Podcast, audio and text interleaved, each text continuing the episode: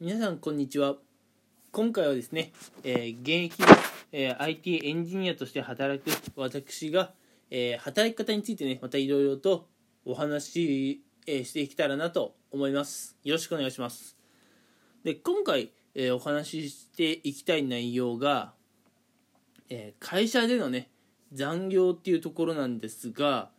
皆さんはね、えー月にどれくらい残業されていますかね？えーもしね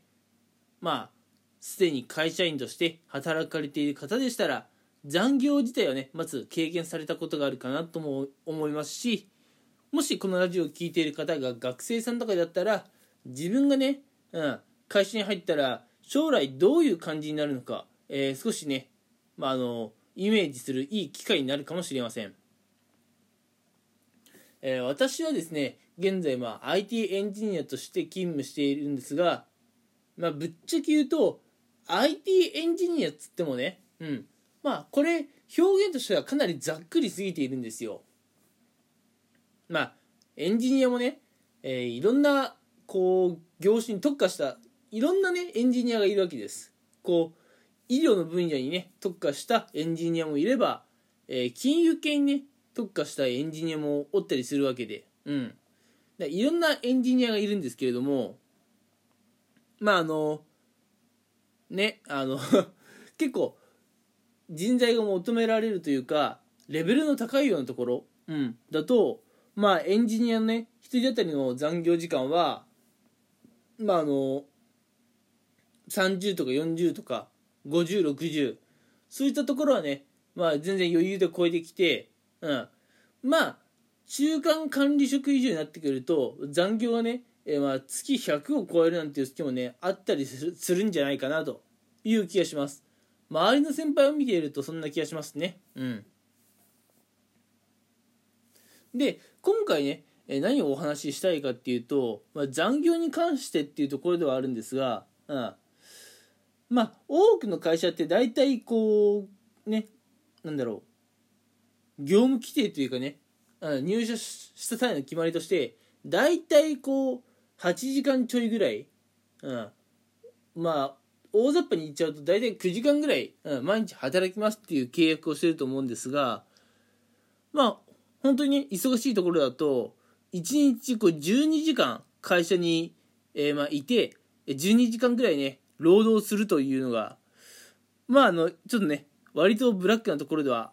あるのかなという気がしますがうん。1日12時間も会社員として会社で働いている、うん、のであれば、うん、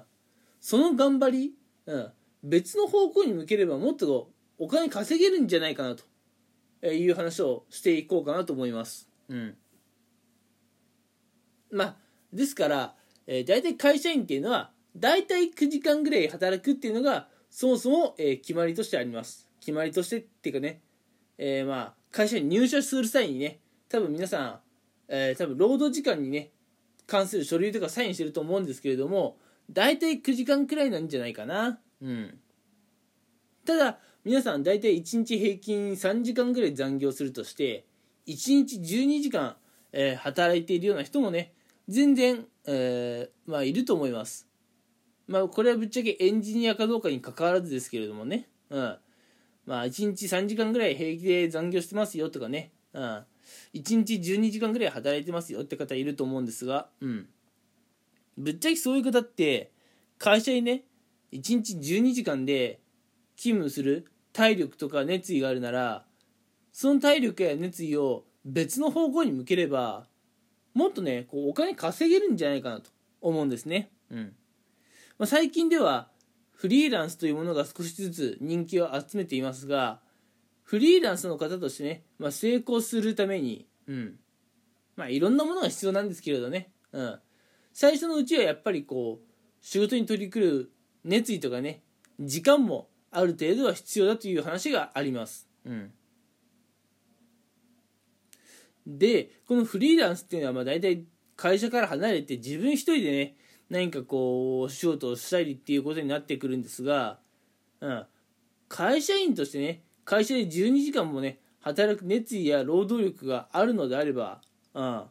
それ個人でね1日12時間働くっていうところにシフトした方がまあ個人的には結構収益大きくなるんじゃないかなと思うんですよね。うん。まあフリーランスとしてこう向かう先がね全然ダメな方向に向かってたら1日12時間働いてもね全然こう給与伸びないと思いますけれどもうん。まああのフリーランスとしてね、えー、進むべき方向が間違ってなかったら1日12時間も勤めていれば会社員やるより稼げるとは正直思っています。もうさっきからずっとお金の話でちょっとねうん。生々しいっていうかなんていうかって話ですけれどもうん。なんで何が言いたいかっていうと会社員の皆さんってあのやっぱ多少ね安定はしてると思うんですよ。フリーランスとかっていう方と比べるとね、うん、保証とか手当もあるし、うん、なんで会社員の人はまず、えー、もうね定時で帰ってね、うん。まあ、プライベートとこの仕事をねしっかり両立させるってことが大事なんじゃないかなと、うん、まあそれができなくてこうプライベートのね時間を削って削って、うん、1分1秒でも多く仕事に時間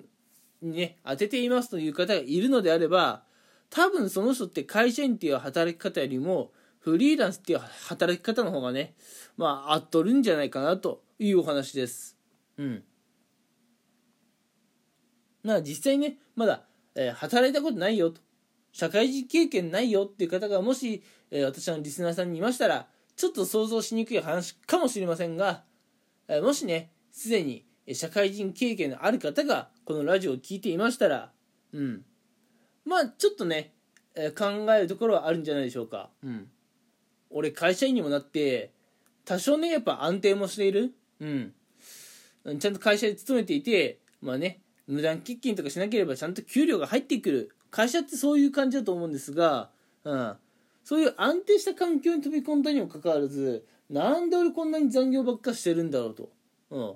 思うことってないですかね？うん。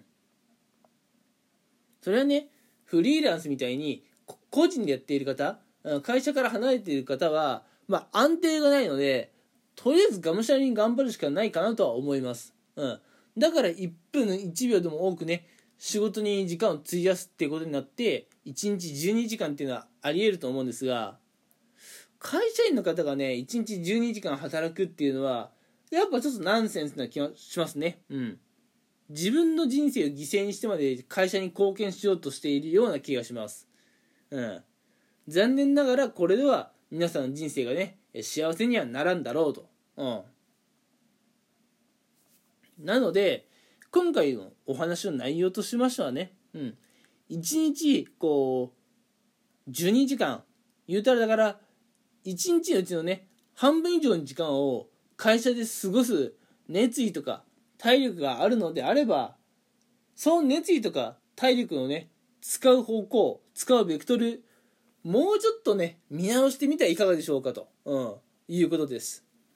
なのでね今会社で働いていることが辛いなと思う方がいましたら一回ね、うん、ちょっとまあ今のね自分例えば残業が多いって方がいましたらそれだけ残業する必要はあるのかってところを見直していただきたくて。うん。まあ、やっぱりね、どうしても残業避けられないなと思ったら、うん。まあ、多分辛いと思うので、その残業してでも働かなきゃいけないっていうその職場から逃げることできないかなっていうのも考えていいと思うんですね。うん。実際に、本当に1日12時間も働けていたという、そういう覚悟があるなら、他の分野でチャレンジしてもね、結果出せると思うんですよ。ぶっちゃけ1日12時間1日の半分以上をお仕事にね当てることができるというのは私すごいことだと思います、うん、普通じゃないんですよやっぱり、うん、あすごいことだと思うのでそういうことができる人は皆さん自分のことをね褒めてほしいなと思いますし、えー、ちょっと今一度ね、えー、まあリソースのね使う方向をね見直してみてもらいたいなと思っています。ということでね、ちょっと、えー、長くなってしまいましたが、今回はこの辺に、えー、したいと思います。最後まで聞いてくれてありがとうございました。